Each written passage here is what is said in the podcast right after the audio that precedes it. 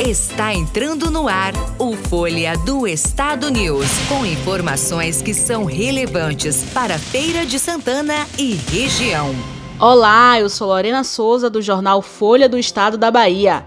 Vamos agora para os destaques desta segunda-feira, dia 8 de março de 2021.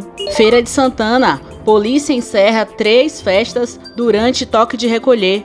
Município registra aumento de 6% em casos da Covid-19. Brasil. Petrobras aumenta preços da gasolina e do diesel nas refinarias. Valor médio de auxílio emergencial será de 250 reais, diz Paulo Guedes. Vacina de Oxford passa em teste de fábrica e Fiocruz anuncia início de produção. Ministro anula condenações de ex-presidente Lula na Lava Jato. Estado da Bahia deve adotar reabertura do comércio em horários diferentes, diz Rui Costa.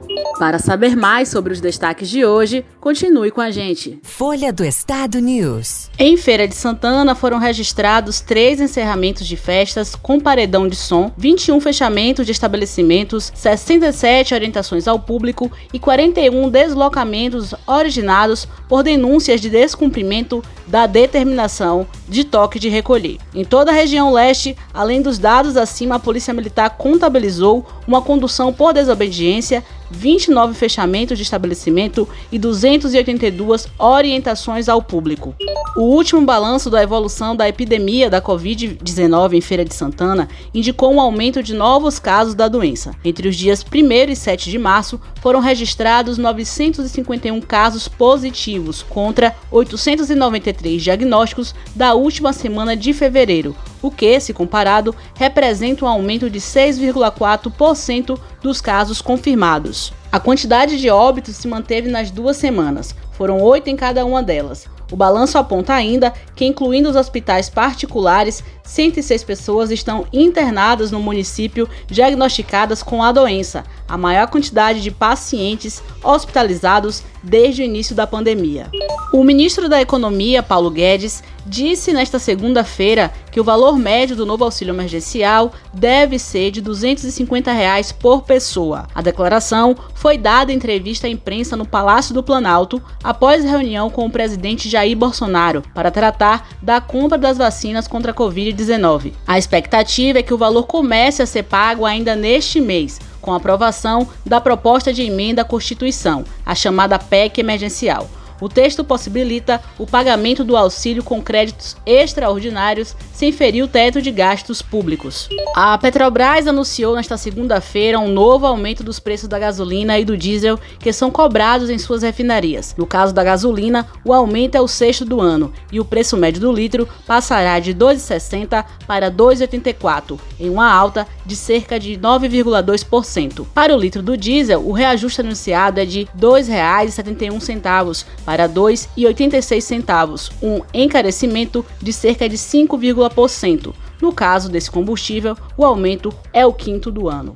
Depois da vacina de Oxford AstraZeneca passar por testes de estabilidade e consistência, a Fiocruz vai anunciar o início de sua produção em larga escala, podendo entregar 3,8 milhões de doses até o final de março. A previsão inicial da Fiocruz era de entregar 15 milhões de doses da vacina, mas um problema no equipamento que lacra os frascos diminuiu inicialmente o montante. Pelo novo calendário, um total de 30 milhões de doses deve ser disponibilizado até abril e 100 milhões de doses até meados do ano. Elas serão usadas no Programa Nacional de Imunização coordenado pelo governo federal.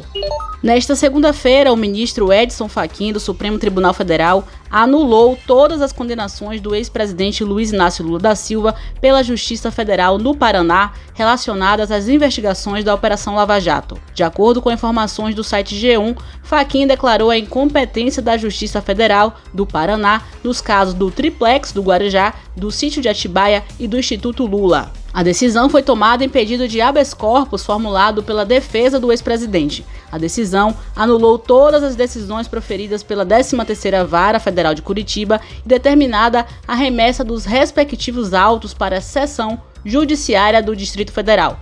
Com a decisão, o ex-presidente Lula recupera os direitos políticos e volta a ser elegível. Em entrevista para a rádio do interior do estado na tarde desta segunda-feira, O governador Rui Costa reforçou que o retorno do comércio deve acontecer de forma escalonada na Bahia. A medida seria uma forma de retomada das atividades econômicas sem causar aglomeração no transporte público. O plano já pode ser posto em prática no próximo dia 15, quando vencem as medidas de restrição impostas pelo governo do estado. O retorno do comércio está condicionado à manutenção da taxa de ocupação abaixo de 80% por pelo menos cinco dias. Podcast Folha do Estado News, muito mais informação para você.